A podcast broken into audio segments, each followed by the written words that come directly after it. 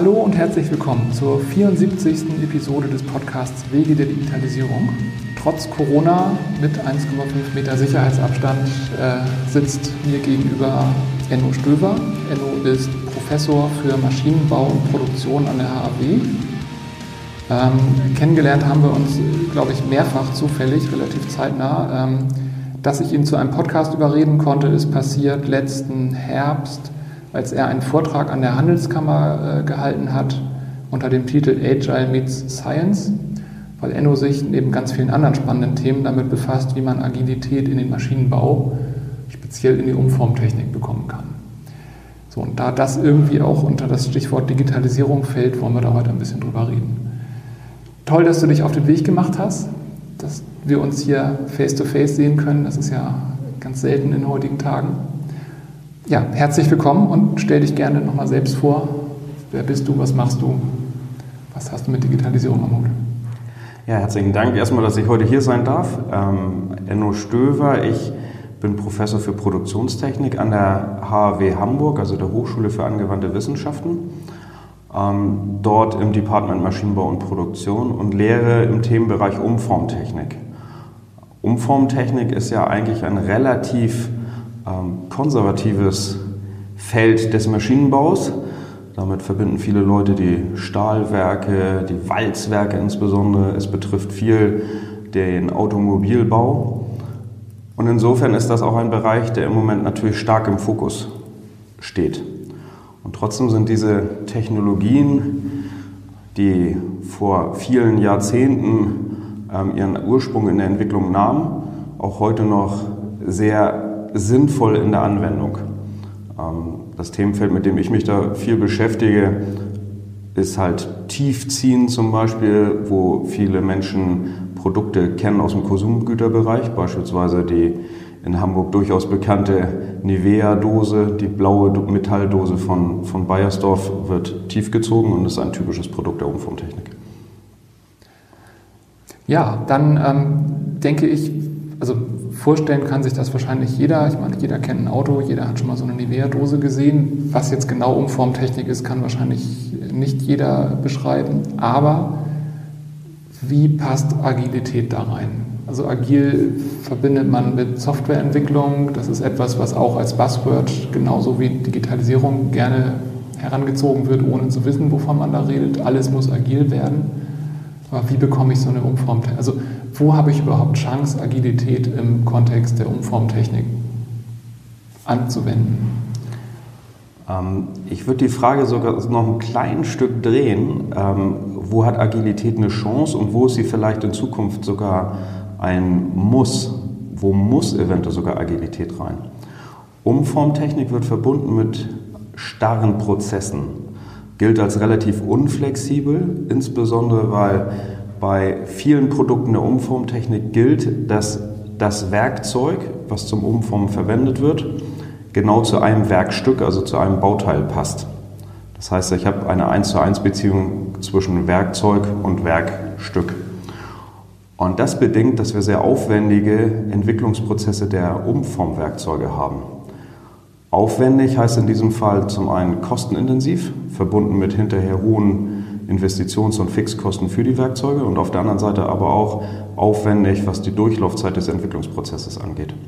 Und ich glaube, da ist die große Chance für die Agilität, da ist die große Chance für Sprint, für Scrum, äh, reinzugehen und einen eher iterativen Prozess, vielleicht sogar einen Prozess, der heute ohnehin iterativ, iterativ läuft, ähm, aber häufig nicht so geplant iterativ läuft, ähm, dort die Agilität reinzubringen. Ich habe selber wenig ähm, Maschinenbauerfahrung, aber ich habe eine sehr ähnliche Erfahrung. Also ich habe damals meine Diplomarbeit zum Beispiel geschrieben über das Thema Lean-Aspekte im Entwicklungsprozess für eingebettete Systeme. Also meine Welt war dann oft die Schnittstelle zur Elektronikentwicklung, auch wenn ich die Software dann geschrieben habe. Und ich kenne die klassischen äh, Totschlagargumente, mit Hardware geht das nicht, Punkt. Und da trifft man dann auf Leute, das ist deren Meinung und da kann man dann erstmal auch nicht viel gegen tun. Wie trittst du dem entgegen? Also, was, also ich, ich vermute mal, die Problemstellung ist, ist bei euch eine ähnliche. was ist denn der Nutzen, den, den du äh, einfach zeigen kannst, da, damit die Leute sich dem öffnen? Ich glaube, es sind ganz wesentliche Aspekte der Agilität, wie sie ja zum Beispiel auch im agilen Manifest der Softwareentwicklung drinstehen. Also das Erste, was ich versuche, ist von vornherein klar zu machen in der Formulierung zum Beispiel von User Stories, dass wir einen ganz klaren Nutzen, einen ganz klaren Kundenbezug herstellen müssen. In unserem Fall kann der Kunde dann auch derjenige sein, der zum Beispiel bezogen auf ein Umformwerkzeug hinterher an der Maschine das Werkzeug nutzt. Ähm, alleine schon mal so die Anforderungen an ein Werkzeug ganz fokussiert auf denjenigen, der hinterher der Anwender ist, zu bringen, schon ein erster Punkt, wo die Agilität einen Nutzen reinbringt. Ähm, der zweite Punkt, das Argument, ich verschärfe das nochmal, ähm, zu mir kommen dann immer Leute und sagen, ich kann ja kein Auto ohne Türen ausliefern. Ja, vielleicht geht es gar nicht darum, das Auto ohne Türen auszuliefern, aber vielleicht sind es erstens noch nicht die optimalen Türen, könnte eine Möglichkeit sein. Zweite Möglichkeit könnte aber auch sein, dass es noch nicht die optimalen Werkzeuge im Prozess sind, sondern Werkzeuge, die vielleicht noch Verschleiß unterliegen, die noch keine 100.000 Stück Werkstücke schaffen, sondern vielleicht erstmal nur eine begrenzte Anzahl, aber die ausreichen, um für die nächste Sprintphase Werkstücke zu fertigen, die dann im Prozess weiterverwendet werden können und so ein Kundenfeedback des Serienteils ermöglichen. Und so eine Zeit überbrücken. Aber die Zeit, die sie überbrücken sollten, aus meiner, aus unserer Sicht, wo wir diese versuchen, die Agilität reinzubringen, bedeutet, dass wir die nächste Sprintphase zeitlich abdecken und so in einen iterativen Verlauf kommen. Wir entwickeln ein Werkzeug, benutzen es und parallel zu der Nutzung des Werkzeuges, also zu einem Produktionsprozess, findet die Weiterentwicklung und Optimierung des Prozesses statt. Also kann man vom Ende her gedacht im Prinzip sagen, eigentlich ist es einfach eine schlaue Methode, den ganzen Entwicklungsprozess massiv zu beschleunigen. Ja, am Anfang sieht es nur nach Beschleunigung aus. Ähm, am Ende sind da, glaube ich, aber mehr, mehrere Punkte, die passieren. Ein Punkt könnte zum Beispiel auch sein, Transparenz reinzubringen in den Prozess. Und ein zweiter, vielleicht etwas hart formuliert, könnte sein, auch mal ehrlich mit sich selbst umzugehen. Also häufig genug erlebe ich es, dass solche Prozesse geplant werden, dass die Prozesse dann doch nicht das gewünschte Ergebnis bringen und man in iterative Schleifen reinläuft. Der ursprüngliche Gedanke war aber, dass man diese iterativen Schleifen nicht braucht. Wenn man sich dann mehrere solche Projekte anschaut und stellt fest, wir laufen ohnehin in iterative Schleifen rein, dann könnte ich auch vorne, vorne rein mit iterativen Schleifen im Sinne eines agilen Projektmanagements planen und komme so hinterher eigentlich ehrlicher zum Ziel und vielleicht ja auch mit dem halben Stress. Mhm. Ich, ich finde, ähm, eine, eine witzige Geschichte, die ich dazu mal gehört habe, war, äh, da ging es tatsächlich um Automobilfertigung und ich glaube, es ging dann um Ford irgendwo auf dem amerikanischen Kontinent und die hatten in diesem ganzen Thema als, als Lean so anfing, hatten sie einen Fertigungsleiter von Toyota irgendwie da, nee, oder andersrum, die, die waren bei Toyota und haben sich das angeguckt und dann haben die, die Ford-Leute gefragt, hier am Ende, der Prozess, wo der Typ mit dem Hammer kommt und die Tür einmal endgültig passend macht, wo, wo ist der bei euch? Und ähm, dann hat der Japaner gesagt, naja, wir konstruieren von vornherein so gut, dass keiner mit dem Hammer irgendwo drauf einschlagen muss. Ähm, gerade dieses Thema Ehrlichkeit mit sich selbst und Transparenz, das wäre ja eher darauf dann sogar. Ne? Also ja. es geht gar nicht um die Beschleunigung am Ende. Und du hast es jetzt schon ein paar Mal verwendet, dieses Wort Lean. Also ich glaube, auch Lean ist etwas, was ja gerade aus dem Maschinenbau kommt. Tatsächlich muss man sagen, die Anfänge von Lean liegen auch häufig in den Presswerken ähm, der Automobilisten. Das heißt, Lean hat tatsächlich so einen Ursprung in der Umformtechnik. Und als ich begonnen habe, mich mit Agilität zu beschäftigen, musste ich feststellen, dass einige Elemente, die man im Lean Production System kennt, durchaus eine gewisse Ähnlichkeit auch zu agilen Projektmanagement haben. Und insofern finde ich, Anknüpfungspunkte, wo wir auch durchaus unseren Maschinenbauern ganz gut erklären können, ähm, dass so etwas in einem Produktionssystem gut wirken kann. Mhm. Daneben gibt es natürlich einige Punkte, die ähm, im agilen Manifest einem Maschinenbauer, der Dinge umsetzen möchte, auch definitiv gut gefallen. Ich verweise nur mal auf diesen Punkt. Ähm, lieber ein vernünftiges Werkzeug haben als eine überbordende ähm, Dokumentation. Also ähm, solche Punkte gefallen natürlich auch gut, weil natürlich möchte man auch in das Doing kommen und die Dinge dann anwenden und in der Anwendung auch sehen, wie gut es funktioniert und dann den nächsten Schritt gehen können. Und nicht festhängen in ähm, Prozessen, die nachher auch dazu führen, dass man zeitlich vielleicht sogar aus dem Ruder läuft. Das finde ich einen spannenden Punkt. Also ihr, ihr seid ja über die HAW ähm, auch im, im, Austausch mit realen Industriepartnern und probiert da Dinge. Äh, wie wird denn gerade dieses Dokumentationsthema verstanden? Also ich, ich kenne das aus dem Softwarebereich. Ähm, also die, die Verfasser des Agilen Manifests, die haben es ja total gut gemeint. Und da drin steht ja, wir bewerten laufende Software höher als ausführliche Dokumentation. Es wird dann ja oft uminterpretiert in, wir brauchen halt nicht mehr dokumentieren. Wird dieser Fehltritt, äh, machen das die Maschinenbauer auch so oder? Ja, es klingt einfach zu verlockend. Also man hat es eigentlich immer in der Diskussion. Ähm, ich versuche darauf eine Antwort zu finden, die dann auch wieder was mit Digitalisierung zu tun hat. Weil das agile Projektmanagement an sich hat ja von seiner Methodik her ähm, keinen Zwang auf Software angewendet zu werden. Ähm, aber es ist schon so, dass man feststellt, wenn ich das Thema Dokumentation besser in den Griff bekommen möchte, dann nützt es mir, ähm, Digitalisierung anzuwenden. Also viele Punkte, die mit der Dokumentation der Werkzeuge zu tun haben, könnte ich auch in Datenbanken, in digitalen Tools über Daten auf RFID-Chips und ähm, über ein gutes Product Lifecycle Management abbilden. Und dann steht am Ende für mich halt tatsächlich die Frage, welche Daten eines Werkzeuges müssen tatsächlich vorliegen und wo speichere ich diese gut ab. Und ähm, da kenne ich eine ganze Reihe von Diskussionen, die dazu führen, dass wir an der Stelle weniger Dokumentation haben, sondern wirklich nur noch die, die wir wirklich brauchen. Ähm, also keine Dokumentation, klar, das führt am Ziel vorbei, vielleicht mit einem kleinen Leider, aber ähm, wirklich mal auch in den Prozessen dazu dahin zu kommen, dass das dokumentiert wird, was wirklich notwendig ist und was im Sinne von Lean Verschwendung ist, dann auch mal wirklich sein zu lassen. Mhm. Und vielleicht kann man da ja auch, also ich habe es ähm, in einem, ich hole jetzt mal einen Satz weiter aus, ähm, in einem Interview ähm, ging es darum, um die Frage Demokratie, Freiheit und Digitalisierung. Und da wurde dann gesagt, ähm, demokratische Prozesse sind einfach extrem viel langsamer als die technische Entwicklung.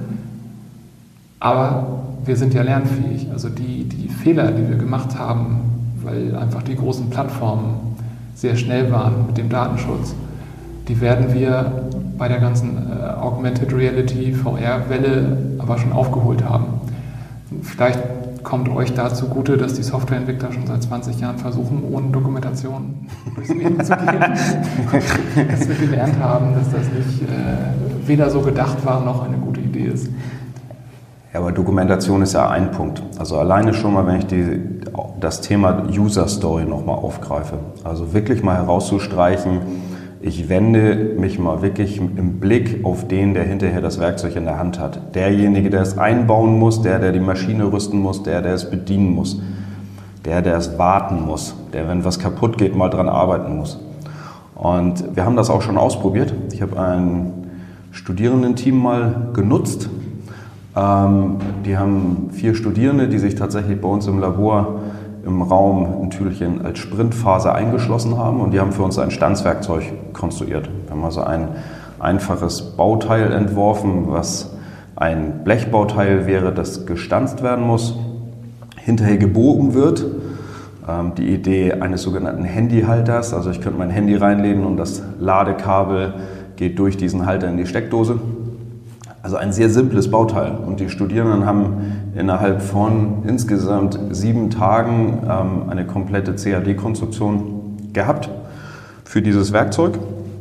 Und das hat mich überzeugt, dass man dieses auch weitertragen muss. Denn wenn die Studierenden zugegebenerweise mit wenig Erfahrung und weniger Expertise als eine Werkzeugbauabteilung eines, eines Unternehmens zu diesem Ergebnis schon mal kommen kann, dann müsste das in der industriellen Umgebung ähm, auf jeden Fall zu guten Ergebnissen führen können. Jetzt hast du gerade schon Studierende gesagt und ähm, wir führen dieses Interview, während da draußen Corona immer noch nicht besiegt ist, wohl auch eine Weile nicht besiegt sein wird. Ähm, in deiner Funktion als Professor, wie, wie, äußert sich Digitalisierung da gerade? Also in der, also in der Schule und, und auch in den Universitäten. Wir sind alle gezwungen, auch unsere 16 Leute sitzen im Homeoffice, ähm, aber das ist ja so gerade für euch eine noch ganz andere Herausforderung. Ich glaube, wir machen gerade das steilste und ambitionierteste Weiterbildungsprogramm, was ich je genutzt habe. Ähm, wir bieten die Lehre digital an. Das heißt in dem Fall, dass die Vorlesung, also die reinen Lehrveranstaltungen, der sogenannte seminaristische Unterricht, wie wir ihn an einer Hochschule für angewandte Wissenschaften kennen, digital läuft. In dem Fall bedeutet digital zum einen, dass wir Tools nutzen, um eine Art Videokonferenzen Lehre durchzuführen, die vorher in Präsenz stattgefunden hat. Ähm, ich bin aber dabei, dieses einen Schritt weitergehen zu wollen, ähm, während wir am Anfang viel synchrone Lehre gemacht haben, also versucht haben, natürlich das, was wir vorher an Folien am Beamer an der Tafel gezeigt haben, versuchen wir jetzt mehr und mehr in asynchrone Formate zu kommen. Also im Grunde kleine Sessions zu machen, Blended Learning einzusetzen, in eine Diskussion mit den Studierenden zu kommen und im nächsten Schritt Arbeitsaufträge zu vergeben, die dann bis zum nächsten Mal zu bearbeiten sind. Das kann Literaturarbeit sein, das können kleine Hausaufgaben sein. Es ist aber sehr spannend zu sehen, wie man die verschiedenen Tools, die wir da im Moment im Einsatz haben, ob das Microsoft Teams ist, ob das Zoom ist, ähm, WebEx oder verschiedene andere Formate, das ähm, Herausfordernde ist, dieses in einer Art und Weise zu nutzen, dass man ähnlich wie in der Präsenzlehre wirklich in eine Interaktion kommt. Und das finde ich im Moment das Spannendste. Der nächste Punkt, der im Moment schwierig ist, ist die Durchführung von Laboren. An einer Hochschule für angewandte Wissenschaften ist es eigentlich Ziel, ähm, in Präsenz ähm, Dinge wirklich begreifbar, im besten Sinne anfassbar zu machen. Und das fällt uns natürlich im maschinenbaulichen Kontext im Moment schwieriger, als das den Kollegen aus der Informatik geht, um das zuzugeben. In finite Elemente funktioniert das natürlich ganz gut. Ähm, in Mechanik und in Mathematik kann man natürlich auch online das eine oder andere als Übung und Tutorien sehr gut durchführen. Ähm, ein Stauchversuch bleibt ein Stauchversuch und da war die Umstellung innerhalb von Tagen und Wochen natürlich für uns jetzt sehr hart. Wenn wir im nächsten Semester, im Wintersemester tatsächlich noch in der digitalen Lehre sein sollten, bietet der Sommer natürlich die Möglichkeit, das eine oder andere besser vorzubereiten, vielleicht auch mal ein Video bereitzustellen oder sich zu überlegen, ob von einer Laborgruppe wirklich alle im Labor sein müssen oder ob von vier Leuten drei zugeschaltet sind und einer führt die Versuche vor Ort durch. Also sowas muss man jetzt überlegen. Aber das braucht ein bisschen Zeit in der Entwicklung. Ansonsten lernen wir im Moment viel, wo wir Digitalisierung nutzen können und freuen uns eigentlich auch, was das für neue Möglichkeiten bringt. Es wird ja immer gesagt, jede Krise bietet auch ihre Chance und man muss sie nur nutzen und sehen lernen. Wie ist die Gesamtstimmung bei euch? Also sowohl in der, in der Professorenschaft als auch unter den Studierenden. Also ist es einfach nur alles scheiße und wir müssen da durch oder sieht man auch die Chance, also natürlich will man zurück irgendwie zu einem Stück Normalität, aber wird, wird vielleicht auch einiges bleiben, was hinterher, also wo man froh ist, dass man es jetzt endlich mal durchgezogen hat, was sonst nie passiert wäre. Ich, also die Stimmung insgesamt ist eigentlich gut. Ähm, es gibt ein paar Dinge, die ähm, im Moment viele nerven. Das sind Dinge, wo wir jetzt mit dem Verwaltungsapparat auch hinterherkommen müssen.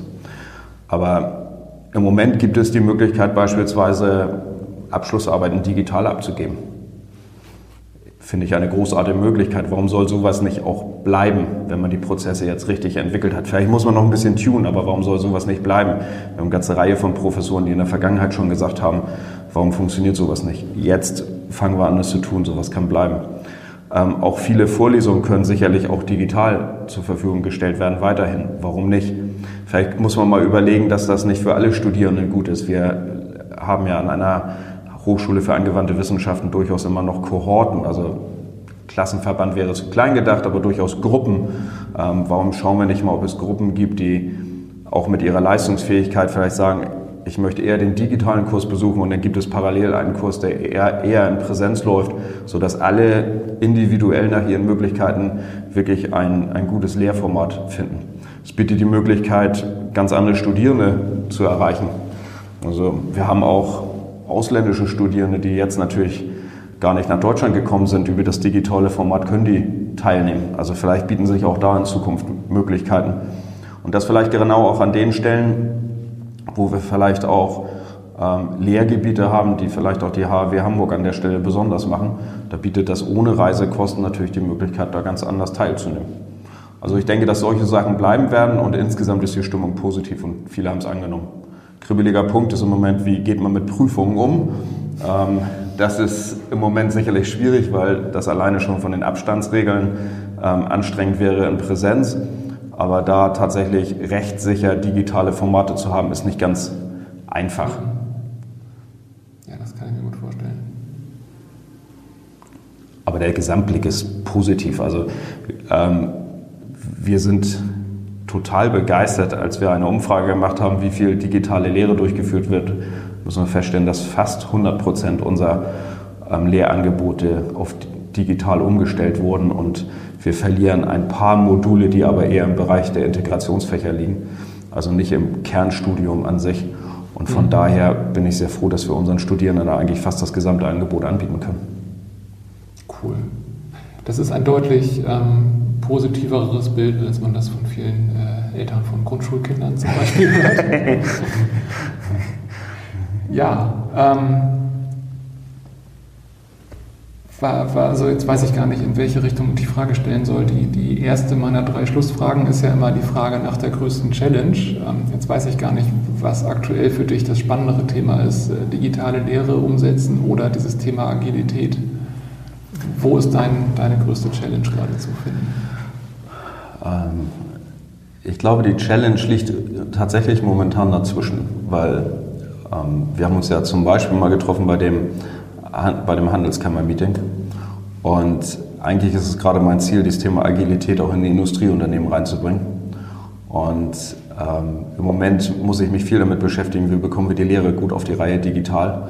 Und auf der anderen Seite, wie bekommen wir dieses Thema Agilität auch weitergespielt. Also tatsächlich meine Leidenschaft für die Agilität ähm, möchte ich gerne ausleben, aber im Moment ist es nicht ganz simpel, das sozusagen weiter zu tragen, weil wir natürlich ähm, die anderen Dinge jetzt erstmal in die richtige Richtung bringen müssen.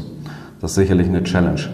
Ähm, wenn ich darf, würde ich aber ergänzen, die eine Challenge, die, die mir im Moment tatsächlich aufliegt, ist die, wie bringen wir dieses Ganze auch an der ähm, Hochschule wirklich in die Lehre rein. Also wir versuchen unser Umformtechniklabor zu einem Lernort digitale Umformtechnik weiterzuentwickeln. Und da wollen wir solche Methoden und Prinzipien tatsächlich mit den Studierenden im Daily Doing tun. Und das beschäftigt mich tatsächlich, weil das eine echte Herausforderung. Also das als Thema aufs Papier zu bringen, einen Vortrag darüber zu halten, ist das eine, aber das ins Daily Doing insgesamt, den, das Labor als eine Art Modellumgebung für Digitalisierung in der Umformtechnik darzustellen, das ist eine Herausforderung, die Spaß macht und die wir angenommen haben.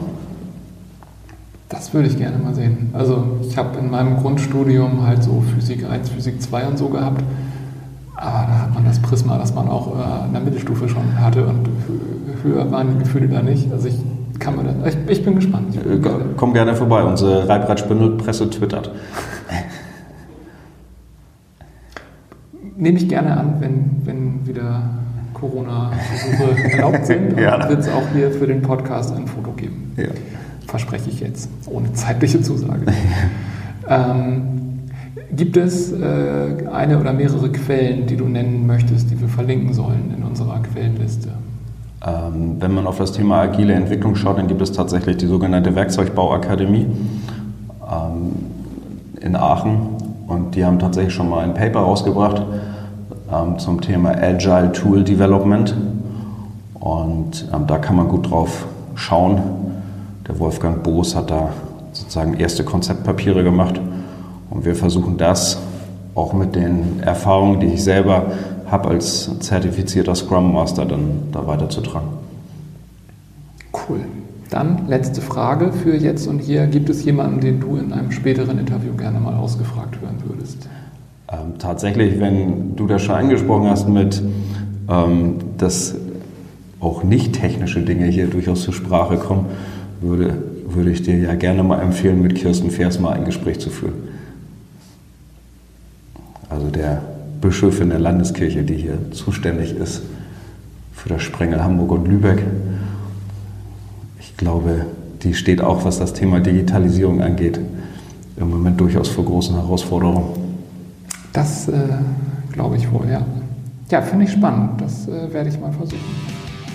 Das war das 74. Interview des Podcasts Wege der Digitalisierung. Heute mit Enno Stöver, Professor für Maschinenbau und Umformtechnik an der HAW Hamburg. Ich habe mal wieder ganz viel gelernt. Ganz vielen Dank, Enno, für deine Zeit und dass du dich in diesen aufregenden Zeiten auf den Weg hierher zu uns gemacht hast.